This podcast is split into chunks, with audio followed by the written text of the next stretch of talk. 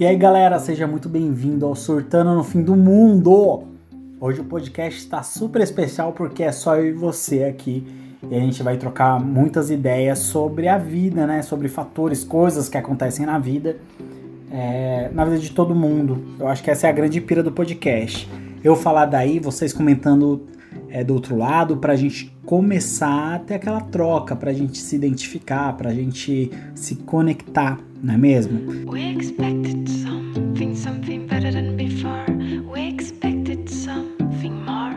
Antes de mais nada, vou pedir para você me seguir no Instagram, @pauloianco. É lá onde eu falo bastante, onde eu posto minhas coisas, onde a interação é maior.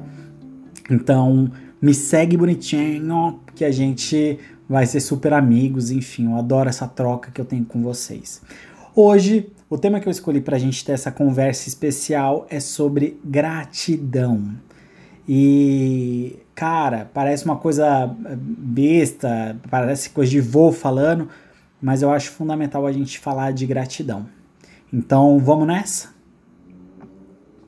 Pessoal, é, eu ando muito introspectivo na minha vida, né? Eu faço já fiz terapia há muitos anos e aí depois eu fui para análise, né, que é o caso agora, tô fazendo análise com uma psicóloga maravilhosa de Fortaleza. Ela é um amor, gente. E é, eu me dou, eu, às vezes a gente vai acontecem algumas coisas na vida da gente que a gente tem que parar e pensar e avaliar aquilo que aconteceu, sabe? Até mesmo para que a gente possa se orientar em relação aos novos passos. E hoje eu queria falar muito sobre gratidão. Porque um tempo atrás eu falei com vocês sobre expectativas, que sempre são desleais e são mesmo. Independente do nível da expectativa, você sempre vai sofrer, mas a coisa fica um pouquinho pior se você não sabe ler aquilo, ressignificar aquele sentimento. E depois da expectativa, a gente também tem que dar uma olhada para outra vertente da mesma coisa, que é a gratidão porque às vezes a expectativa ela é sim atendida, às vezes a expectativa é superada, é melhor do que aquilo que você poderia ter imaginado.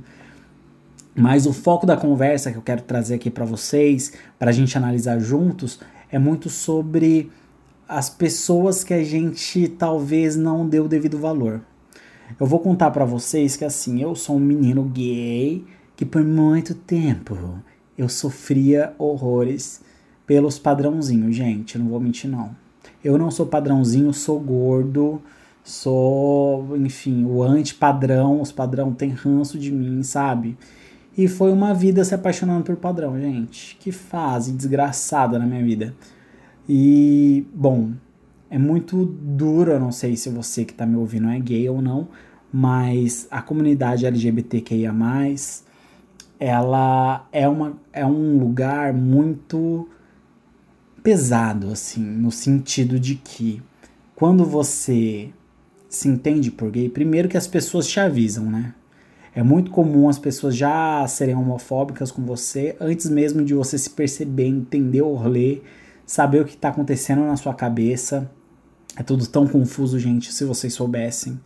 E é pesado, porque você precisa enfrentar família, sociedade, religião. Religião para mim foi pesadíssimo. Eu pensava que Deus me odiava. E, puta, velho, foi uma vida inteira sofrendo por conta disso, sabe? Uma vida inteira carregando culpa. E aí, depois que eu resolvi ressignificar a religião, enfrentar meus medos, falar pra família, enfim, um monte de coisa, você fala: caralho, sim, eu sou muito gay, cara. Aonde que você vai encontrar outros gays? Na boate. E o que você encontra na boate? Carão e as gays que se acham uma melhor que a outra. Sinceramente, gente, não é querendo desunir o grupo, não, mas essa é a grande realidade. É uma comunidade que preza muito pelo corpo, que em alguns momentos é difícil generalizar, né? Que, claro, encontrei o Guilherme, que é um docinho, um amorzinho tal, tudo, só que assim, a proporção é difícil, cara.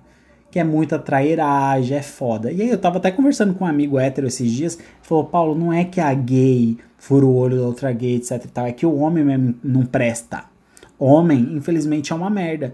Porque ele falou: Ah, eu tenho amigos que às vezes tá o cara com a namorada e o cara tá mandando mensagem para outra, pra namorada do cara. Acontece. Eu pensei que era uma exclusividade gay, gente. Pelo visto, não é, hein? Impressionado aí e tal com isso. E aí quando você chega na boate, tem essa classificação de quem é mais gostoso, quem é mais bonito, não tem uma coisa de acolhimento. E a falta de acolhimento é foda, velho. Então, assim, eu sofri bastante. E toda vez que eu ia me apaixonar, gente, eu, eu me apaixonava pelo quê? Por aquilo que era retratado na mídia, na televisão, aquilo que era bonito, claro, os padrões.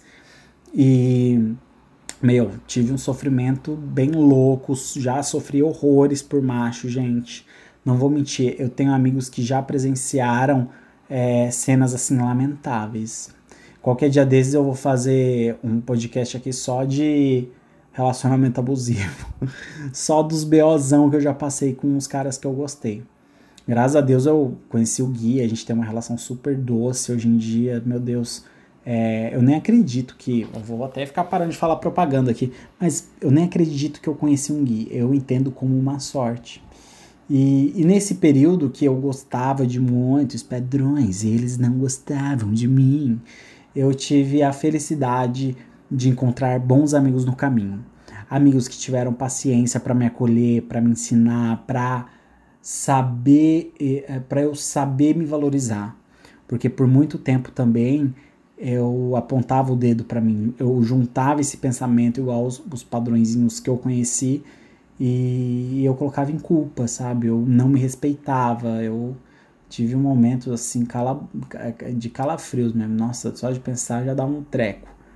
E geralmente eu criava muita expectativa sobre essas pessoas. Eu esperava que elas fossem legais e tudo mais.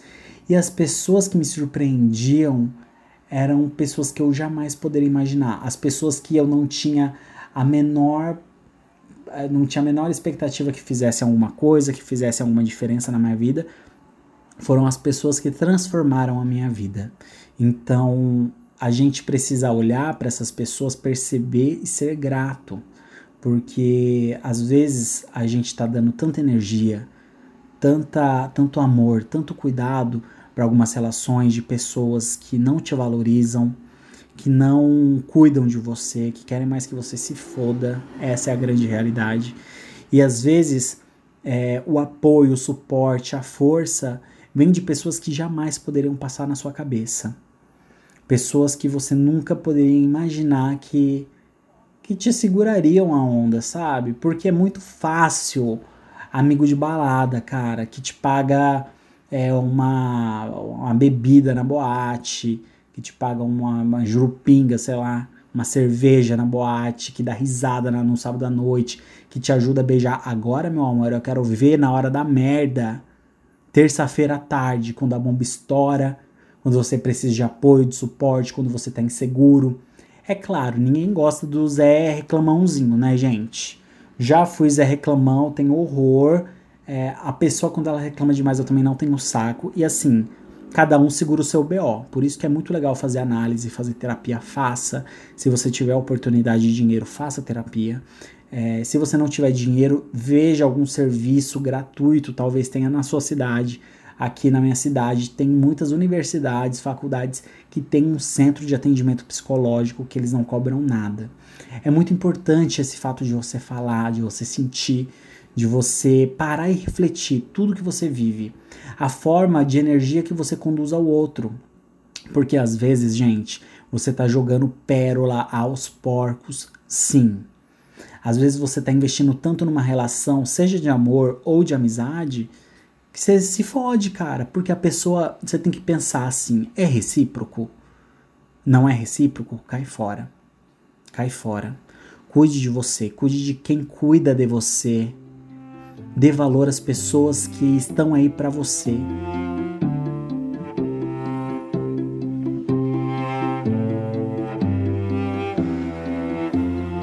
Claro, não é a pessoa que tá aí acampada, porque ninguém é obrigado a ficar segurando o seu BO.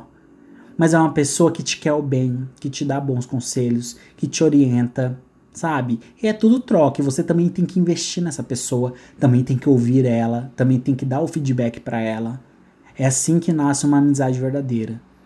Tá cheio de gente no mundo querendo te detonar, te deixar mais para baixo, que se faz de amigo, mas quer mesmo enfiar uma faca nas suas costas, ou então apenas aproveitar tudo de bom que você tem a oferecer sem devolver nada em troca. Isso não é justo, isso não é certo. Seja, é, seja real, seja verdadeiro com seus princípios, com aquilo que você acredita. Da mesma forma que você trata o outro, espere de volta. Porque se você é, conduz a coisa de um jeito, trata a pessoa de um jeito, coloca ela num patamar e ela não te devolve do mesmo jeito, tá na hora de fechar a lojinha, meu amigo. Desculpa te falar. E se a gente tá falando de relacionamento amoroso, então, melhor ainda. E aí, já que a gente tá falando de expectativa, se você é o tipo de pessoa que tá esperando o cara ou a menina lá dar conta que tá te perdendo, você já tá fudido. Porque a pessoa, ou ela tá afim ou ela não tá. Não fique criando uma situação na sua cabeça como se do nada a pessoa, o amigo ou o amor ou o parente desse um clique na cabeça dela, ela perceba que você é o amor da vida dela, que você é a pessoa mais especial do mundo, que você, nossa, como você é isso, aquilo. Foda-se, a pessoa tá cagando pra você. Você tá me entendendo do que eu tô querendo te falar? Então seja grato às pessoas que estão aí para você que se importam com você, que dão atenção para você, que cuidam de você. Isso se chama amor. Tudo bem? Pessoal, a minha conversa hoje com vocês é essa. Eu vim aqui realmente para causar, para atacar um fogo na sua cara, na sua, no seu imaginário. Para quê? Para a gente evoluir junto, crescer, para a gente ter bons resultados, para a gente se amar e não aceitar migalha não aceita migalha. Combinado? Uh! Ai, gente, meu Deus do céu, me deu até um calorão aqui. Bom, meu nome é Paulo Ianco, me segue no Instagram, arroba Paulo Ianco. Eu fico esperando você semana que vem, é claro que eu adoro encontrar vocês. Até semana que vem, um beijo no coração de vocês. Até mais, tchau, tchau.